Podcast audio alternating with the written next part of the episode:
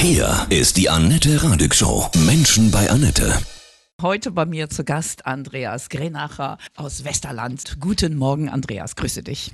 Hallo Annette, guten Morgen. Du hast einen ungewöhnlichen Weg, warst Banker, dann Entwicklungshelfer in Afrika und jetzt Romanautor. Was für ein Weg. Was war das Beeindruckendste, was du aus Afrika so mit, mitgenommen hast? Ja, ähm, Afrika ist natürlich eine super spannende Ecke in der Welt. Die Natur ist natürlich einmalig, das hat mir sehr gut gefallen, aber auch die Menschen sind extrem freundlich. Das hat mich, glaube ich, am meisten beeindruckt, obwohl ja sehr viel Armut herrscht, ähm, sind die Menschen doch sehr, sehr glücklich im Sinne von positiv gegenüber Fremden auch eingestellt und das hat mir sehr gut gefallen. Und dieses afrikanische Feeling ist auch drin in deinem Thriller Die Nemesis, Verschwörung. Wir sprechen gleich weiter. Alles klar, danke dir. Andreas Grenacher ist heute hier bei mir zu Gast du lebst auf unserer Insel Sylt, ja. Warst ganz normaler Banker, warst dann Entwicklungshelfer in Afrika und jetzt Romanautor. Was für eine Entwicklung. Wann hast du aufgehört und warum hast du aufgehört, Banker zu sein, bist dann nach Afrika gegangen? Also ich hatte ja, 15 Jahre lang einen unspektakulären Job in der Bank, ganz normale Betriebswirtschaftsstudium gemacht und dann rutscht man so in diese Banking-Ecke rein und irgendwann fragt man sich dann natürlich, ähm, will man nicht vielleicht was Sinnvolleres im Leben machen? Und äh, dann habe ich tatsächlich die Chance bekommen, durch natürlich auch ein bisschen aktive Suche und ähm, ja, meine Frau ist auch in dem Bereich tätig, ein Angebot nach Kenia als Entwicklungshelfer zu gehen. Hattest du das Gefühl, dass du, dass du endlich was Sinnhaftes tust in deinem Leben? Ja, auf jeden Fall, denn wenn man, sagen wir mal, in Deutschland einen normalen Job macht, der jetzt vielleicht nicht im Bereich ist, wo man auch anderen Menschen hilft, dann geht es ja doch meistens darum, dass man sich einmal im Monat auf den Gehaltscheck vielleicht freut. Aber wenn du dann in Afrika bist und hilfst tatsächlich den Menschen und auch Arbeitsplätzen Plätze zu schaffen. Das ist ja ganz wichtig, Hilfe zur, zur Selbsthilfe. Das haben wir eben vor Ort gemacht, indem wir auch den privaten Sektor stark unterstützt haben mit Darlehen, die sind ja sonst nicht ohne weiteres verfügbar. Und das hilft tatsächlich, den Menschen auch aus dieser Armutsspirale rauszukommen. Denn wenn du eine Person einstellst, dann hängen ja meistens vier, fünf Personen mit dran, die dann von diesem Gehalt auch profitieren. Und dann kannst du eben auch Kinder in die Schule schicken und die medizinische Versorgung sicherstellen. Äh, jenseits von Afrika, äh, Masai Mara, Kilimanjaro. Was war für dich in dieser Wahnsinns-Nature das Beeindruckendste? Und zum einen in Äthiopien gibt es eine Ecke ganz im Norden, in der Ecke von Eritrea. Darüber liest man auch in meinem Buch. Ähm, ganz toll, das erinnert so ein bisschen an die Mondlandschaft, wie man sie sich vielleicht aus äh, dem Herr der Ringe vorstellt, mhm. wo auch ähm, Vulkane vorkommen. Äh, ganz spektakulär.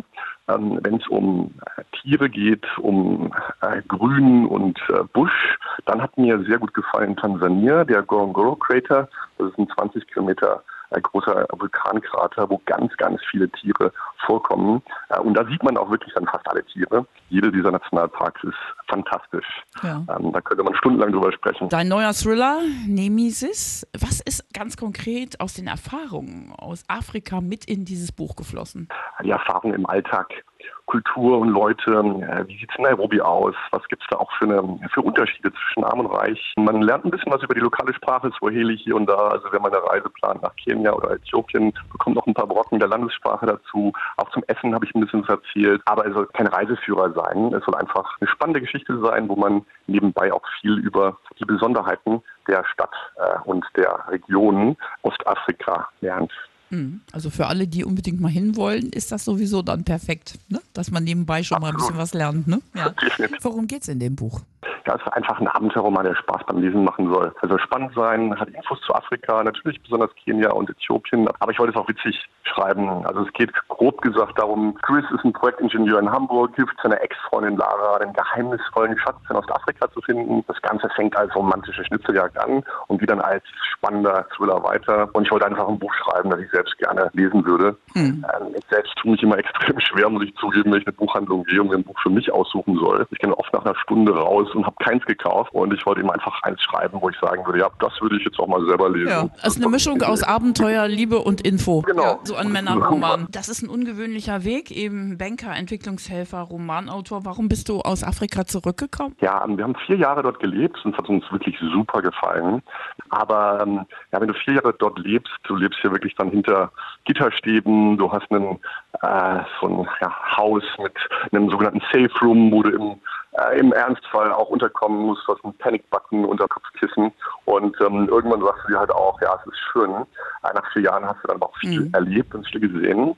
Und ähm, in unserem Fall war es auch so, die Eltern äh, für uns werden beide ein bisschen älter, wir sind Einzelkinder, dann möchtest du eben halt auch irgendwann wieder zurück nach Deutschland. Und in Nairobi, das gilt eben auch als durchaus sehr gefährlich. Der Spitzname von Nairobi ist Nairobi im Sinne von Robbery. Man wird halt öfters mal überfallen wir hatten das Glück, uns ist nie was passiert, aber du willst, willst deine, mhm. das Risiko eben auch nicht herausfordern. Und ja. abends eine Runde mit einem Eis um Block zu gehen im Sommer ist halt auch schön, was wir in Deutschland machen können. Das kann es halt in Nairobi leider nicht. Ja, dass man so ghettoisiert, ne? Mhm. Also eine äh, Erinnerung, die ich an Nairobi habe, wenn du dort als Fremder, wie wir, herkommst, bist du wirklich mit offenen Armen empfangen.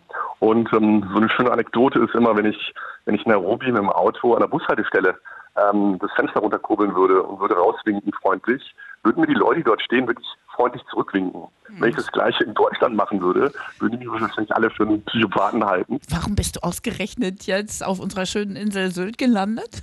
ja, also Sylt bin ich, glaube ich, schon mit meinen Eltern in den 70er Jahren als zweijähriger Steppke zum ersten Mal gewesen und ähm, war dann später, ich bin in, äh, in der Nähe von Kassel aufgewachsen, da gibt es hier so das Jugendseeheim Kassel auf Sylt und muss dann sagen, ich surf gerne habe mich dann wirklich in die Insel verliebt und dann, als wir überlegt haben, wo gehen wir hin zurück. Mhm. Und dadurch, dass wir beide ähm, selbstständig sind und uns jetzt von zu Hause mit dem Laptop überall im Grunde hinsetzen können, haben wir dann das Glück, dass ich meine Frau, die Italienerin ist, nach Sylt äh, in die, an die hohe Nordsee gelockt habe. Schlimmeres die Vorstellung, am Meer zu sitzen und Romane zu schreiben. Ja, ne? Ich liebe ja. das Meer total. Viel Erfolg für deinen Roman. Schöne Weihnachten. Was kann ich dir Tolles auflegen? Andreas? Also ich würde mich freuen über von Guns N' Roses uh, You Could Be Mine. Alles Gute dir, ja? Danke, dir Wenn, auch. Das war Andreas Grenacher von unserer Insel Sylt. Er war erst Banker, dann Entwicklungshelfer, jetzt Romanautor. Sein Thriller heißt Die Nemesis-Verschwörung.